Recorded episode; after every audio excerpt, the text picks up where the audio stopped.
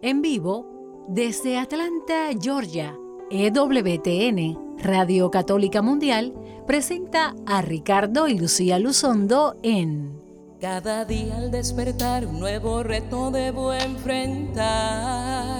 El amor alimentar, mi familia levantar. Cada día al despertar, un mundo hostil debo confrontar salud cuidar, por mis derechos luchar, a mis hijos debo educar. Pero sé que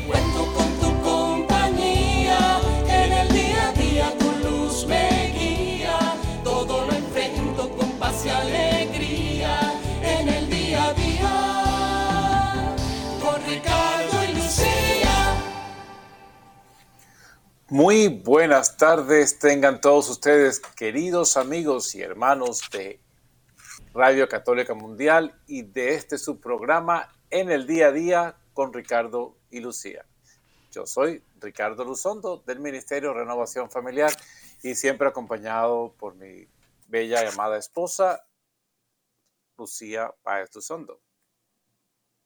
Qué lindo estar contigo nuevamente en el aire, eh, con nuestro que ahora también tiene un nuevo programa que comienza mañana en Radio Católica Mundial, así es que bien pendiente todos en cuanto a eso, los felicitamos mucho y eh, pues siempre animándolos a que nos escuchen cada miércoles en vivo a esta hora por Radio Católica Mundial en este programa que pretende ayudarnos a vivir el día a día de nuestras vidas iluminados por la fe en nuestro Señor Jesucristo. Siempre les animamos también a que nos sigan en nuestras redes sociales, Ricardo y Lucía en Facebook, Ricardo y Lucía en Instagram, y ahí siempre estamos poniendo dónde estamos, los programas que van a salir al aire para que puedan estar con nosotros.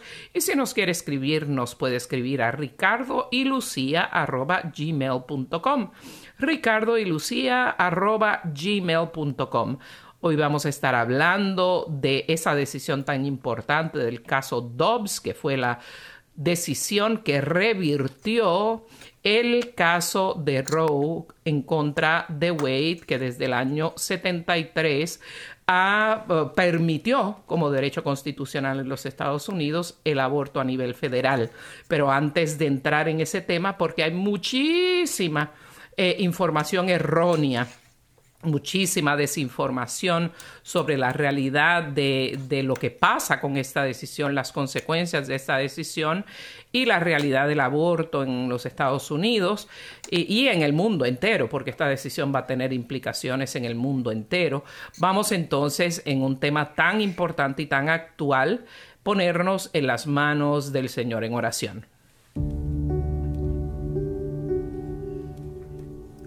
Oh Señor Jesús, te amamos, te bendecimos, te adoramos, te glorificamos, te damos gracias por tu amor y misericordia, por este día hermoso, por esta belleza de tu creación, por todo lo que tú nos ofreces y todo lo que nos das.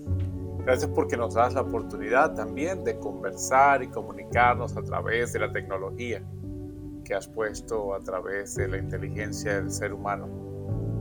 Queremos pedirte en esta tarde, Señor, que nos llenes de tu Espíritu Santo, ilumine nuestros pensamientos, nuestras ideas, nos permitas conversar y aclarar la importancia de la vida, de la creación, porque debemos estar en contra de la muerte, porque debemos estar en contra de, de quitarle la vida al inocente que aún no ha nacido cuando tú, Señor, nos creas desde el momento de la concepción, nos infundes espíritu y vida. Queremos pedirte en esta tarde que llegues a cada corazón y abras sus mentes para aclarar, para entender y para glorificar tu nombre, que vive y reina con nosotros por siempre. Amén.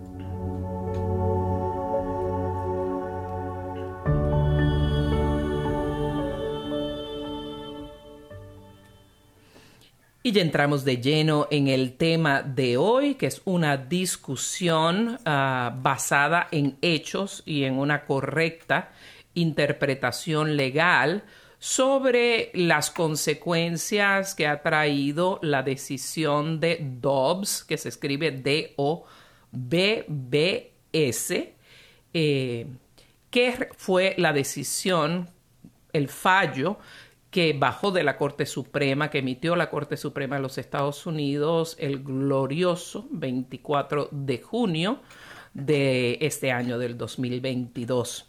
Eh, vamos a comenzar eh, discutiendo la, previa historia que mucha gente desconoce y mm, brevemente y luego vamos a entrar un poquito más en detalle sobre las implicaciones ah, de esta decisión Dobbs en contra de Jackson Women's Health Organization, o sea, la organización de, de salud de la mujer Jackson, que es una, organización de salud de la mujer en el estado de Mississippi, que revirtió este fallo.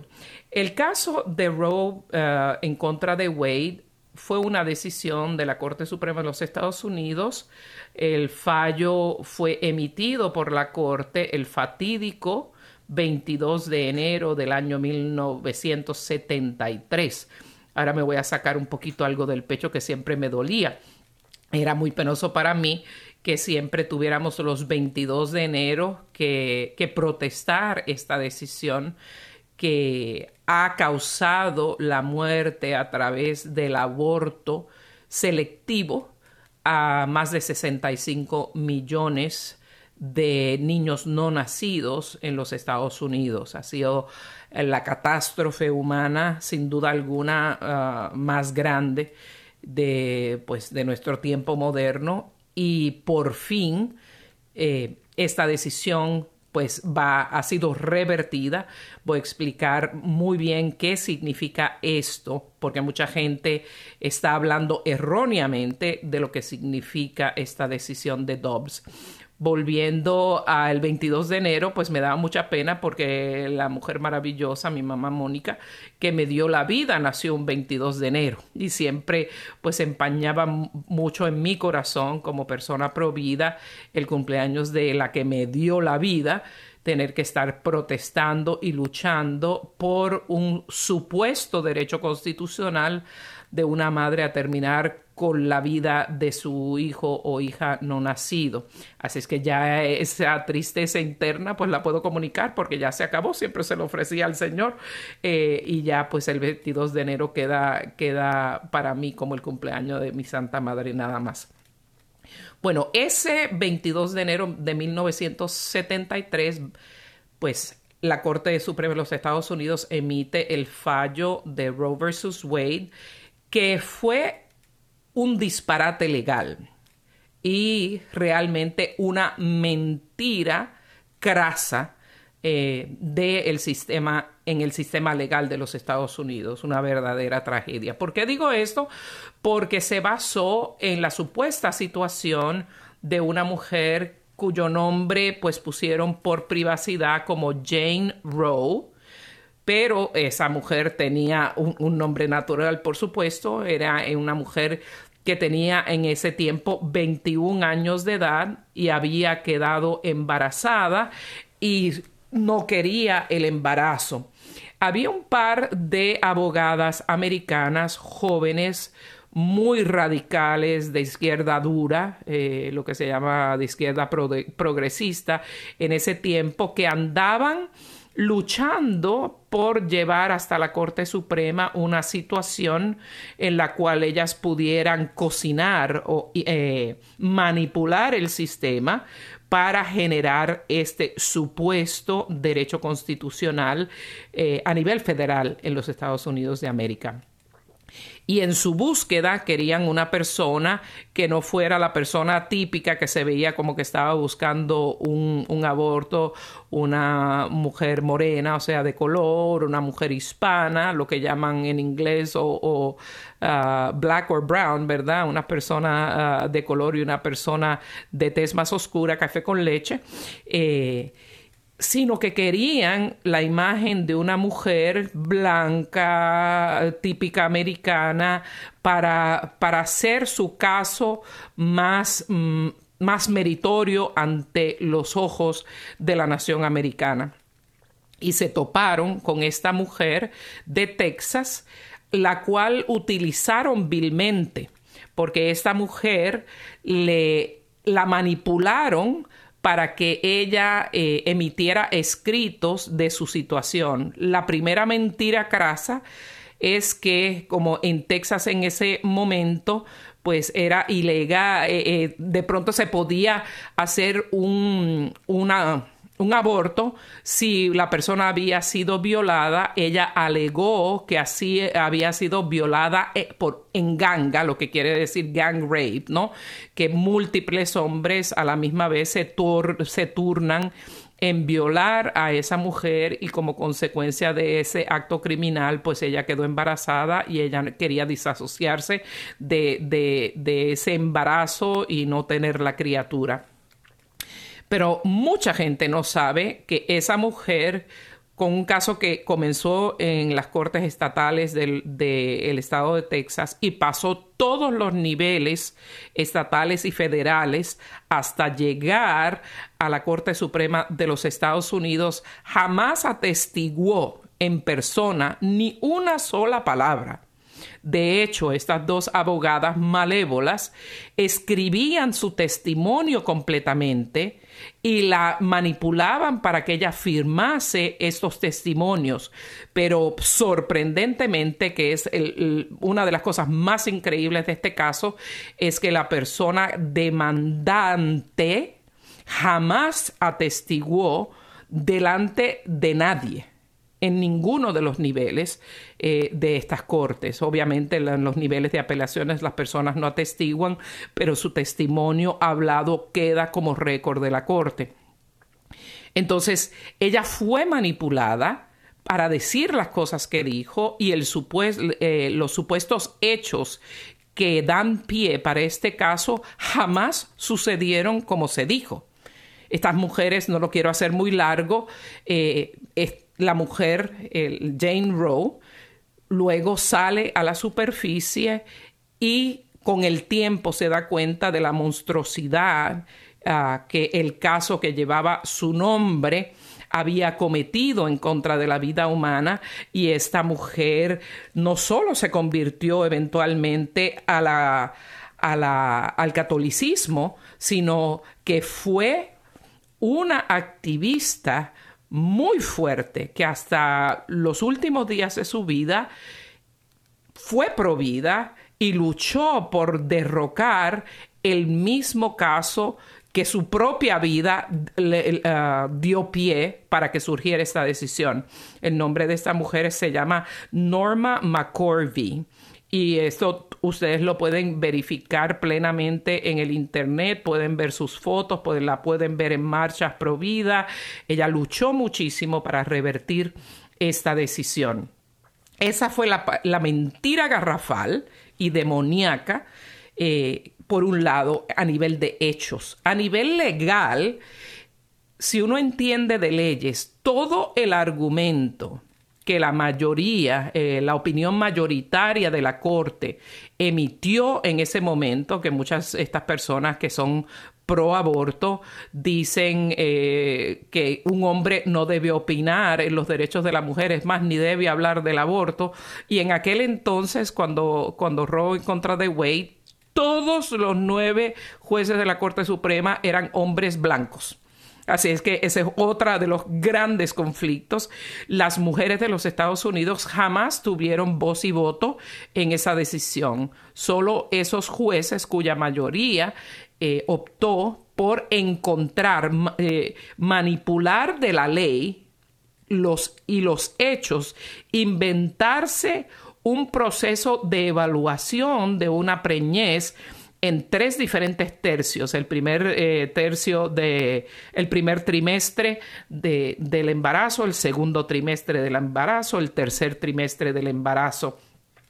Y un juez que ni es científico, ahora tenemos una juez de la Corte Suprema que no sabe tan siquiera definir lo que es una mujer, porque no es bióloga, en ese entonces es este juez que emitió la opinión principal y otros jueces le apoyaron en esa decisión para hacer una mayoría de la Corte, se literalmente inventó este derecho y decía que este nacía de la decimocuarta enmienda de los Estados Unidos que permite eh, el derecho a la privacidad y lo que se llama due process of law, el derecho propio a seguir una causa de acción delante de las cortes de los Estados Unidos. Ese, ese, esa enmienda, la decimocuarta, la catorce enmienda, ¿no? fue manipulada totalmente para exprimir de ella sin lógica ninguna, sin base científica ninguna, sin prueba ninguna, el derecho a que la mujer tenía por derecho a su privacidad el derecho de terminar con la vida de su criatura que es una cosa, lo estoy resumiendo bastante porque quiero dedicar, queremos Ricardo y yo dedicar bastante tiempo a lo que es esta nueva decisión. Eh, pero lo, y lo quiero hacer en, unos términos no legales muy comprensibles para ustedes. Si la persona que, que sepa inglés y tiene interés, o si usted quiere leer esa decisión fatídica, mirándolo hoy con la realidad que, que sabemos, de, la verdad de la vida comenzando y que, no lo dice la iglesia, eso es una de las cosas que más, que más de verdad engañan y que más duelen de las personas eh, del lobby pro, aborto y de las personas que ahora están histéricas en la calle, destrozando edificios, amenazando la vida de los jueces de la Corte Suprema, porque dicen que eh, esto es definitivamente un derecho constitucional de la mujer cuando no hay ni una pizca ni de razón legal, ni de razón biológica, ni de evidencia que se emitió en este caso que pruebe a que la vida no comienza en la concepción.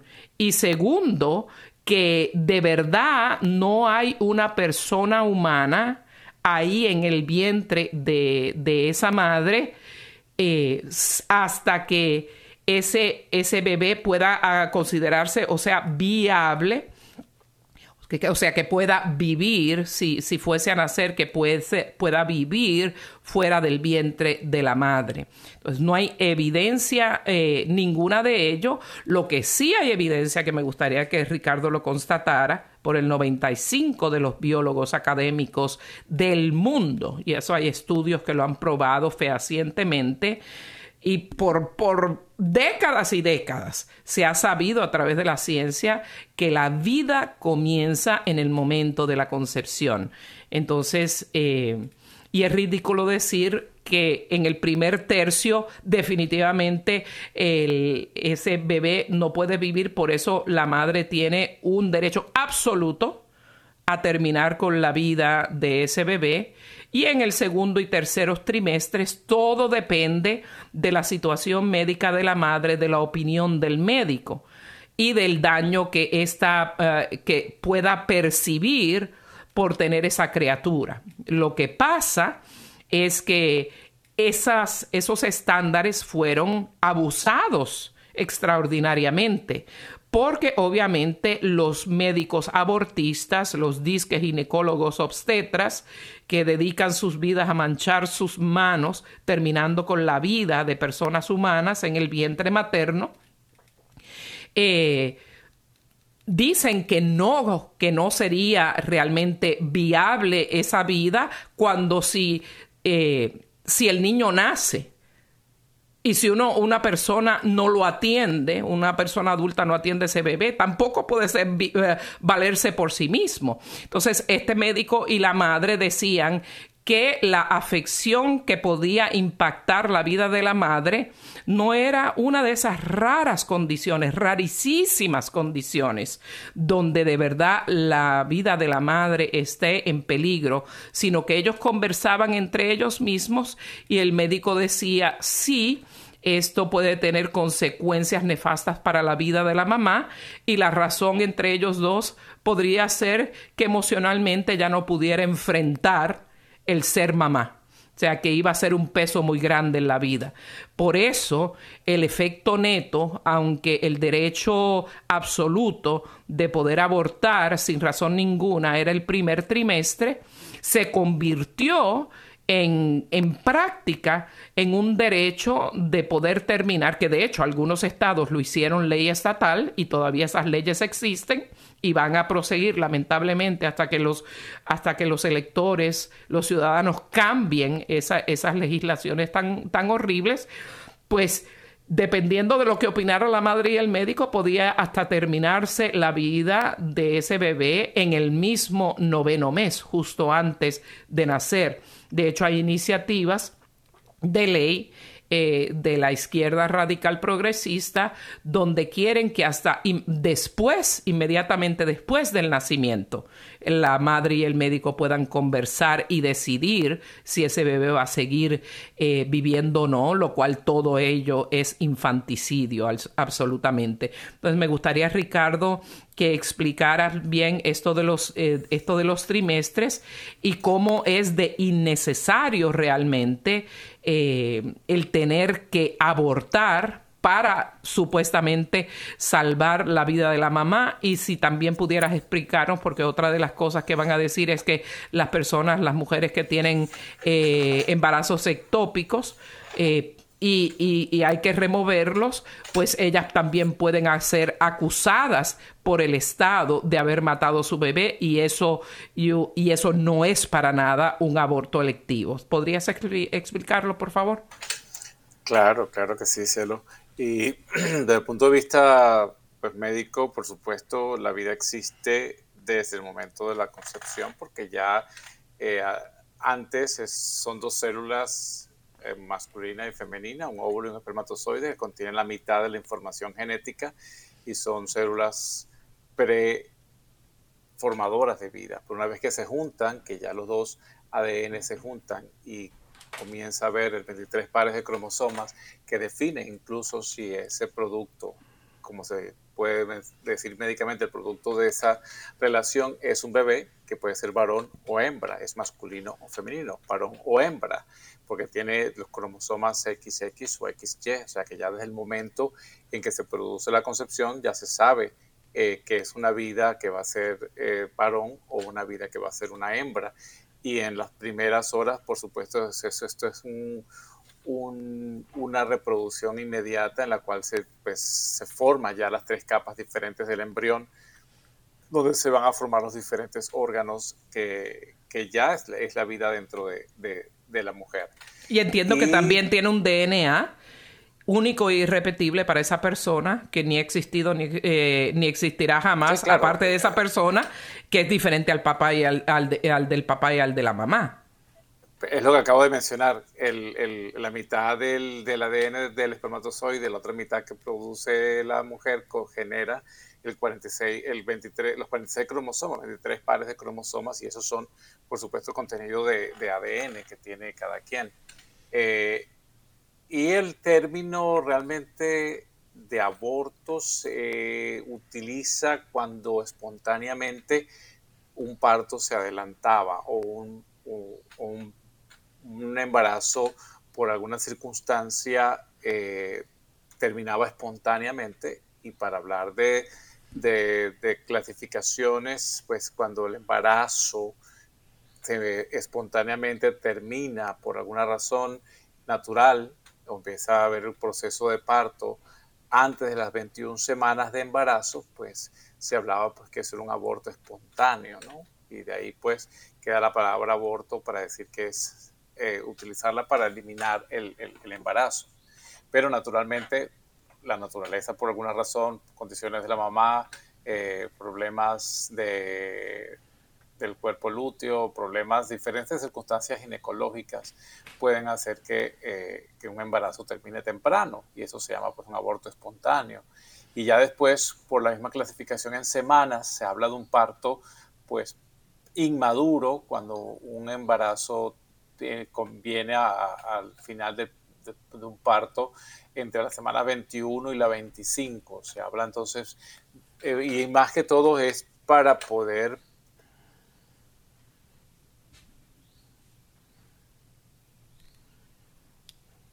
Creo que perdimos el audio con Ricardo eh, y él estaba explicando pues los, los trimestres y, la verdadera ciencia que... Creo que estoy de regreso. Ah, ok, perfecto.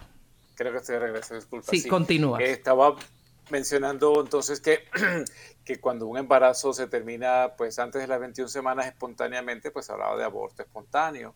Y cuando entre la semana 21 y 25 se produce un, un parto prematuro, pues eh, se habla de un, de un bebé inmaduro, de un parto inmaduro, porque el bebé pues tiene, y más que todo la terminología es para poder predecir cuánto tiempo va, qué va a requerir, si va a requerir ventilación mecánica, si va a requerir alimentación parenteral, o sea, alimentación endovenosa o no, o sea, qué tratamiento va a necesitar ese bebé. Y es más pro vida, por a ver qué le vamos a dar de vida al bebé y no qué le vamos a quitar. Después de entre 25 semanas y las 35 eh, semanas, pues se habla de un prematuro, un bebé prematuro, un embarazo, un parto prematuro y el bebé es un prematuro y después de las 37 semanas, punto 5, pues ya es un, un, bebé a término, ¿no? Y el término de viabilidad también es lo que se habla es la vía del canal de parto, o sea, cuando el bebé es viable, quiere decir que tiene el peso suficiente para salir por el conducto de parto, cuando tiene ya las dimensiones suficientes para salir por el, y es viable porque sale por la vía de parto, ¿no? O sea, y, lleva el movimiento de las contracciones uterinas y sale por la vía del canal de parto y eso es lo que realmente se llama viable. O sea, no es viable cuando todavía no tiene el tamaño suficiente como para salir o para ser, eh, salir por la vía del canal de parto y tener un bebé eh, vivo. O sea, si, una mujer tiene un, un aborto espontáneo, pues no es, no es un embarazo viable porque todavía no tiene la suficiente peso o, desarrollo como para salir en el proceso del canal, aunque salga por el canal de parto el producto final de, los restos embrionarios. Eh, y por supuesto, eh, después de nacido, e igual, este, ya lo que tú estás hablando, cuando la muerte se produce después de que nace, pues ya eso es un infanticidio porque es un infante eh, que se le está quitando la vida o el derecho a, vivir. Nosotros no somos como los animales que pues una vaca tiene su ternerito y el ternerito sale y en las próximas horas ya se para y ya eh, busca pegarse de su mamá para comer. Es diferente. Nosotros somos una, eh, un desarrollo que necesitamos del apoyo de la mamá. Ahora, otra cosa que tú mencionabas, eh, algunas mujeres pueden tener, porque utilizan el, aspecto del apego, del apego infantil, el apego de la madre, que no hay apego entre la mamá y el bebé y ella puede deshacerse cuando no existe ese nexo de apego. Hay, el embarazo puede producir, por los diferentes cambios hormonales en algunas mujeres, eh, cambios emocionales en los cuales puede sentir rechazo por su bebé. Y de hecho, recuerdo, tenía, cuando estaba recién graduado, una mamá que me decía, que tuve la oportunidad de atender un parto y me dijo, doctor, no se asuste, porque ya este es mi tercer bebé y me ha pasado con los otros dos anteriores que yo no quiero ver a los bebés, no los quiero, siento, los rechazo y, pero sé que eso se me va a quitar porque es algo que me produce el embarazo. O sea, nace el bebé y no quiero ni que me lo muestren, no quiero ni saber que no tengo ningún apego a él.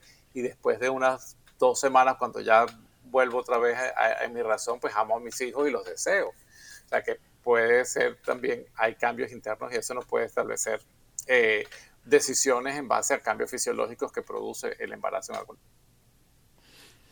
esto es algo muy complicado. De hecho, esta decisión y la siguiente que la modificó un poco, pero la arraigó todavía más, que es el caso de Planned Parenthood en contra de Casey, que es una decisión del año 1992 que reafirmó el fallo esencial de Roe en contra de Wade sobre el supuesto derecho, esto es lo peor de todo, que era un derecho nacido de la Constitución de los Estados Unidos, cuando de verdad el, proceso de razonamiento del caso eh, Roe en contra de Wade, si usted lo mira con ojos neutrales, es, es, realmente un disparate, no, no tiene sentido ninguno. Es un derecho literalmente, legalmente inventado por aquella Corte Suprema de los Estados Unidos. Se trató de derrocar este caso en Casey también. Lo que hicieron fue reafirmarlo pero cambiaron el estándar completo a, a, viabilidad y a la consecuencia negativa que, que el parto y tener ese hijo tendría sobre la madre que es como estas supuestas estrellas de Hollywood dice, gracias a Dios por mi, por mi aborto, qué cosa tan terrible, viniendo de una mujer que supuestamente tiene bien... persona. Esa, que no me puedo realizar como persona por esta, por esta criatura, que es un disparate. De hecho, nuestra eh, última jueza más nueva, jueza de la Corte Suprema, Amy Coney Barrett, es madre de ocho niños y ha tenido una, una carrera tan brillante que hoy es juez de la Corte Suprema en los Estados Unidos. Así que todo eso está completamente, eh, eh, es un disparate. Entonces, eh, ¿querías comentar algo, Ricardo? No, quería mencionar que estamos a mitad del, del ah, programa. Vamos a tomar una pequeña pausa.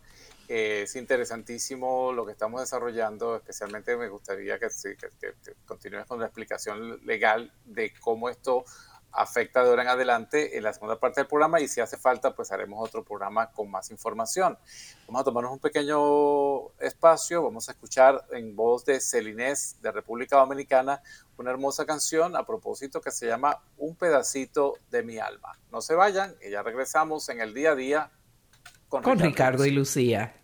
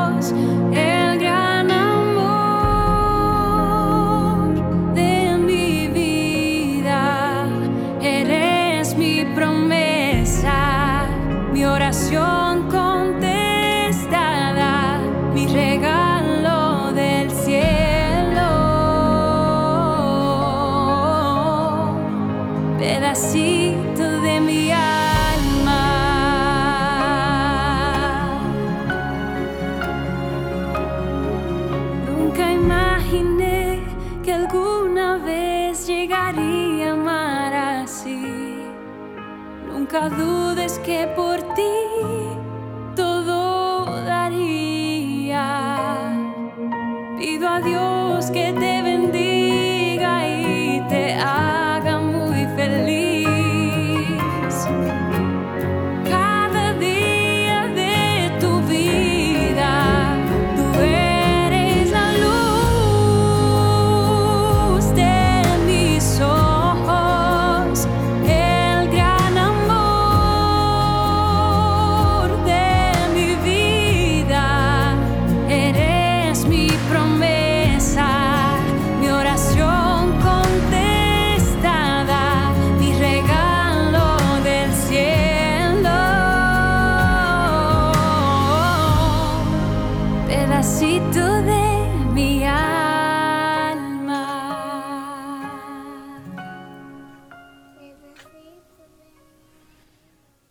Qué hermoso, Qué qué hermoso hermoso tema. tema, ¿verdad? Que sí, Ricardo. Sí, hermoso tema, en la voz de Celinés de República Dominicana, un pedacito de mi alma. Y bueno, y regresamos en el día a día con Ricardo Lucía. En el día de hoy estamos conversando sobre la importancia de esta situación ocurrida en los Estados Unidos el pasado 24 de junio, que es la reversión de esa decisión de, de 1973 de Roe versus Wade, que legalizaba el aborto en los Estados Unidos. Cielo, una preguntita. ah, ¿Cómo esa decisión hizo, se convirtió en, ley para legalizar el aborto en los Estados Unidos? Realmente lo que la decisión hizo técnica y estrictamente legalmente fue que determinó que el aborto era un derecho constitucional a nivel federal en todos los Estados sea, lo Unidos. cual hace que en todos los, exacto, que, todos los estados que- que entonces, por consecuencia, es legal. Y ahí es que habían un sinnúmero, muchísimos estados tenían leyes eh, en contra del aborto completamente o limitando tremendamente el aborto a casos muy extremos, como de violación o de incesto o, de verdadera eh, riesgo, que son poquísimos y contados los casos de verdadero riesgo de vida eh, de la madre. Entonces, eso, pero nunca llegó a ser codificado como ley federal eh, en el sentido de una ley en blanco y negro emitida por el Congreso de los Estados Unidos. Se interpretó como un derecho constitucional bajo la judicatura de los Estados Unidos, lo cual entonces le dio eh, rienda suelta a la lucha contra las ah, leyes de los diferentes estados que limitaban el aborto. Entonces, sea, esa ¿cómo fue la consecuencia más grande. Podemos decir que eso le quitó el derecho a aquellos estados que estaban en favor de la vida a estar en favor de la vida. Correctamente. Y tuvieron que expandir tremendamente sus leyes para permitir el aborto con una que otra limitante, como puede ser eh, eh, la, eh, la violación, etcétera. Pero eso se siguió degenerando porque muchos de los estados de, izquierda dura progresista empezaron a hacer leyes mucho más fuertes. La última, el último caso, pues yo fui testigo de, las audiencias por, por internet. Eh, una de mis compañeras del, del proyecto Persona e Identidad estaba testificando ante el Senado de los Estados Unidos en contra de, del aborto y también otra de mis amigas abogadas estaba testificando en enero en la, en la legislatura ante el Senado del estado de Illinois, que es muy extre de, de, de izquierda dura, lamentablemente.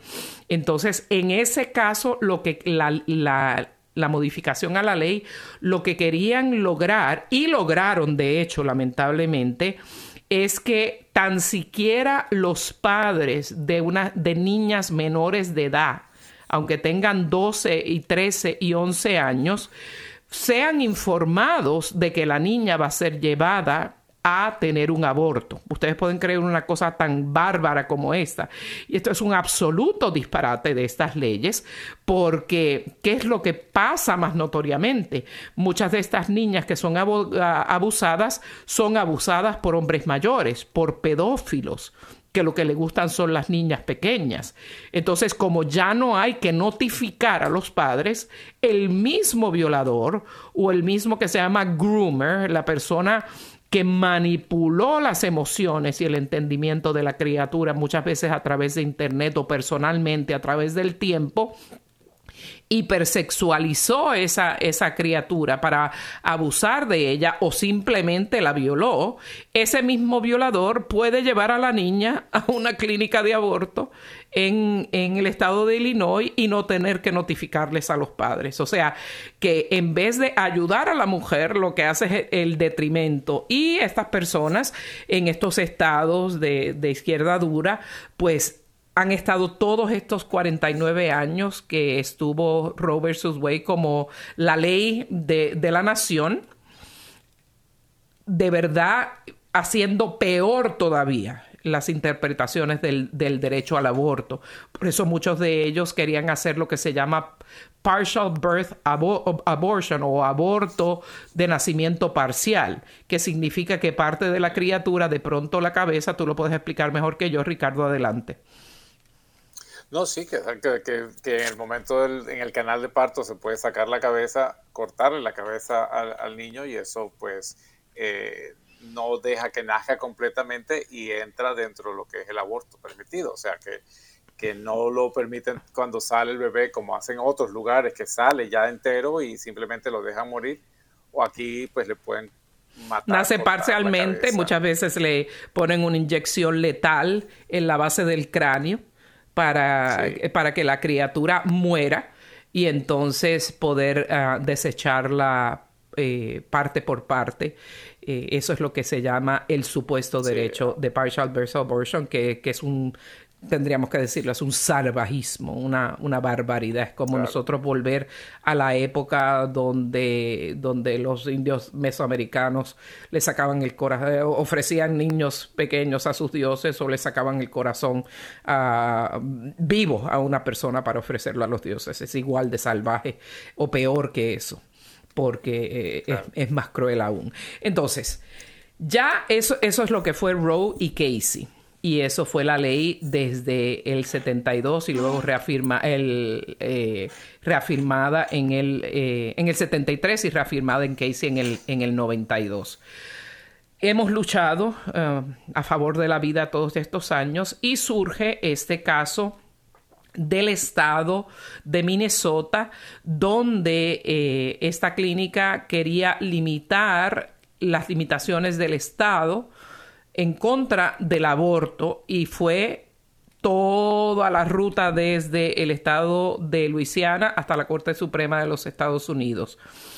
Y eh, la decisión final fue, y ellos lo que querían era que se reiterara la prohibición de los abortos después de los 14 meses, y lograron algo muchísimo mejor, porque la Corte actual tuvo la oportunidad de por fin hacer una evaluación legal exhaustiva de lo que fue el disparate eh, de razonamiento legal o ausencia de razonamiento legal, el estándar de los trimestres inventado por un juez que no era un científico y el derecho que manipularon y crearon de la decimocuarta enmienda de la Constitución de los Estados Unidos para alegar o determinar que sí había un derecho constitucional al aborto en los Estados Unidos.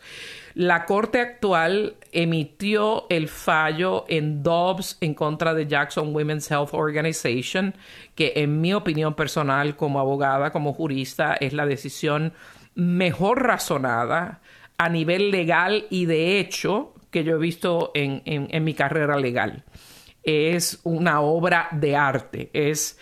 Eh, utilizó muchísima información de escritos legales sometidos por diferentes partes que se llaman amicus briefs, o sea, escritos de amigos de la corte, que son personas u organizaciones que demuestran que tienen un interés en, en, en la situación, en la materia en controversia y emiten sus, sus escritos con sus fundamentos para, para apoyar una posición o la otra. Y fue muy claro, uno de esos, uno de esos uh, escritos de la corte fueron 240 compañeras de un grupo que tenemos que se llama las, las, mujeres, el Foro de Mujeres Católicas, que ese es un trabajo espectacular para apoyar la decisión el, el, fallo de que la decisión de Roe versus Wade no tenía ni sentido ni base legal en la constitución, en los hechos, en absolutamente nada. Uh, otro fue eh, introducido a la corte por otra compañera muy querida, la doctora Graciela Pozo Christie, Gracie Christie, una cubanoamericana de Miami, fantástica radióloga, que hizo un estudio médico profundo sobre la, lo que se creía que era la viabilidad y cuán desarrollado estaba un feto. Por eso eso del cúmulo de células que no es un ser humano, ese disparate científico absoluto que la gente pro aborto siempre está gritando, ¿verdad? Eso no es un ser humano, eso es un cúmulo de células, eso no está vivo. Si no está vivo y no es persona, entonces ¿cómo se desarrolla?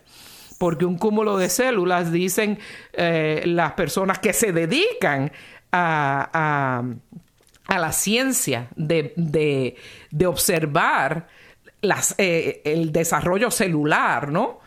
un cúmulo de células, eh, lo, la, la, la, embriología también dice que un cúmulo de células es algo que puede, son células que pueden crecer pero no se están desarrollando en nada particular estas células se están desarrollando y están evolucionando en una persona humana completa que tiene ya toda su información genética y toda la información, como bien dijo Ricardo, de la persona que estaba cerca, el color de sus ojos, su sexo, todo. Entonces, se demostró tanto y tanto que no solo científicamente era una aberración, un salvajismo pensar que este derecho nacía de la Constitución, sino que se demostró que legalmente ese fue la decisión previa de Roe eh, versus Wade y la decisión de Casey fueron errores crasos de la Corte Suprema previamente. Y fueron paso por paso explicando legalmente el por qué esto es así, porque eh, el derecho al aborto no está mm, prescrito en ningún lugar en la Constitución y la Constitución bien interpretada tiene que este, ser interpretada en el pensamiento de, de los que la instituyeron. Y los que instituyeron en la Carta de Derechos de Estados Unidos o el Bill of Rights que se emitió unos veintitantos años después de la Constitución de los Estados Unidos para aclarar y enumerar derechos como la primera enmienda a la libre expresión, al libre ejercicio de la religión, etcétera y este derecho a la privacidad o a lo que se llama due process of law, al tener derecho de que se te dé tu oportunidad en, en, presentar tu caso en una corte sin limitaciones, que de eso, de ese derecho naciese algo como el derecho al aborto es una aberración de hecho y una aberración legal. Por eso las personas que critican, critican diciendo también porque hay otro estándar legal que, en los Estados Unidos que dice que el precedente, o sea, que una ley eh, interpretada por las Cortes de los Estados Unidos, en este caso la Suprema Corte de los Estados Unidos, tiene que ser respetada como precedente. Y eso típicamente es verdad.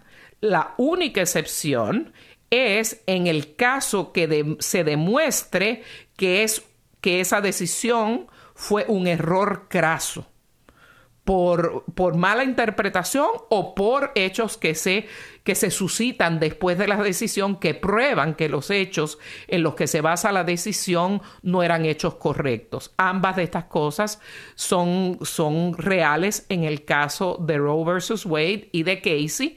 Fueron con errores legales garrafales de jueces activistas políticos que se supone que un juez no, eh, los que crean las leyes son los legisladores, los senadores y los representantes de la Cámara de Representantes en los Estados Unidos y en muchos países eh, funciona de la misma manera. La rama judicial se tiene que limitar a interpretar esas leyes o a interpretar la Constitución de los Estados Unidos y asegurarse que éstas son correctamente aplicadas a los, casos y controversias que vienen delante de esa Corte para ser evaluados. Y eso no fue lo que pasó ni en Roe vs. Wade ni en Casey. Y finalmente fueron corregidos por la Corte Suprema actual, que entonces revocó la validez o invalidó, eh, son diferentes formas de decir lo mismo, dejó sin efecto el, el, caso de Roe versus Wade. ¿Y qué es la consecuencia? No que el aborto sea ilegal en los Estados Unidos, no porque todos los estados que tienen leyes eh, pro aborto van a continuar teniendo esas leyes, sino que la situación en Estados Unidos vuelve a ser como siempre fue. O sea, desde la Constitución de los Estados Unidos y la Carta de Derechos de los Estados Unidos hasta el 73, cuando se decidió Roe versus Wade, eh, no había un derecho constitucional al aborto. Nunca existió nunca, como derecho constitucional a nivel federal. Este derecho se inventó en Rhodes, se ratificó en Casey y ese error fue corregido en Dobbs, D-O-B-B-S, eh, en contra de Jackson Women's Health Organization. Entonces, ¿qué pasa? Que la situación ahora vuelve a ser materia de los estados.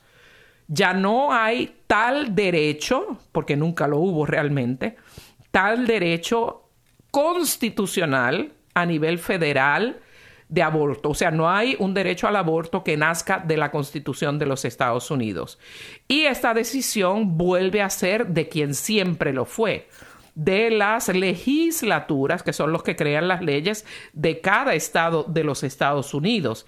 Y esto es absolutamente democrático, porque esa decisión de Roe versus Wade fueron cinco hombres blancos que decidieron por todas las mujeres de los Estados Unidos. Ahora la decisión va a cada ciudadano de cada estado de los Estados Unidos que ellos son los que con su voto eligen los legisladores, que a su vez van al Senado y la Cámara de Representantes, que son los que entonces generan las leyes que quieren sus constituyentes.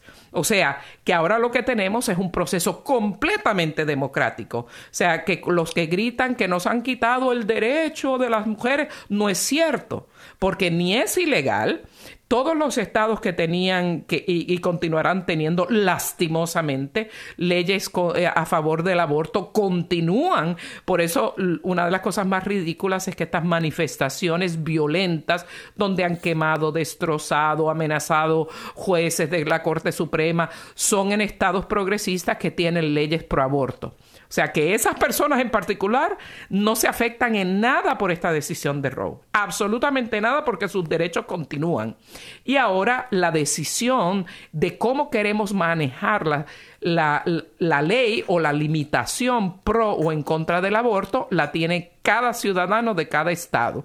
Entonces, ¿qué lo que quieran? Tienen su proceso democrático de elegir con su voto los legisladores que ustedes entienden que van a adelantar la causa que ustedes quieren para tener las leyes que ustedes desean en cada uno de sus estados. Por eso de que eh, la consecuencia eh, de que este caso quitó el derecho al aborto en los Estados Unidos, lamentablemente es una crasa mentira. Están engañando a las personas para, para caldearlas, para ganar votos de las personas que por enfermedad del espíritu puedan creer que, podemos tener un derecho a terminar con la vida humana. Un católico no puede pensar eso porque el, el, Evangelio y nuestra doctrina, sana doctrina de la Iglesia Católica, desde el principio hasta ahora, dice que la vida debe, humana nace eh, desde el momento de la concepción, que Dios infunde el alma a la persona en ese momento y biológicamente eso es correcto, como Ricardo acaba de explicar y que la vida debe ser defendida y la dignidad de la vida debe ser respetada desde la concepción hasta la muerte natural. Y eso es lo que si somos auténticos católicos tenemos que creer. Así es, y lamentablemente pues el programa llega al final en el día de hoy, eh, pero podemos seguir expandiendo en próxima En futuros programas, claro que sí, Eh, según más sucedan más cómo- y cosas. cómo es y cómo esto afecta a otros países, nuestros países de América Latina, nuestros países de otras partes del mundo, cómo esto puede, fue en algún momento determinante en los cambios de leyes de otros países eh, y cómo ahora pudiéramos utilizar esto para promover la vida y promover nuestro derecho a tener Y así lo vamos, y así lo vamos a hacer, y los esperamos en nuestro próximo programa, en una emisión más de este su programa en el día a día con Ricardo y Lucía. Que el Señor los bendiga con toda clase de bendición del cielo.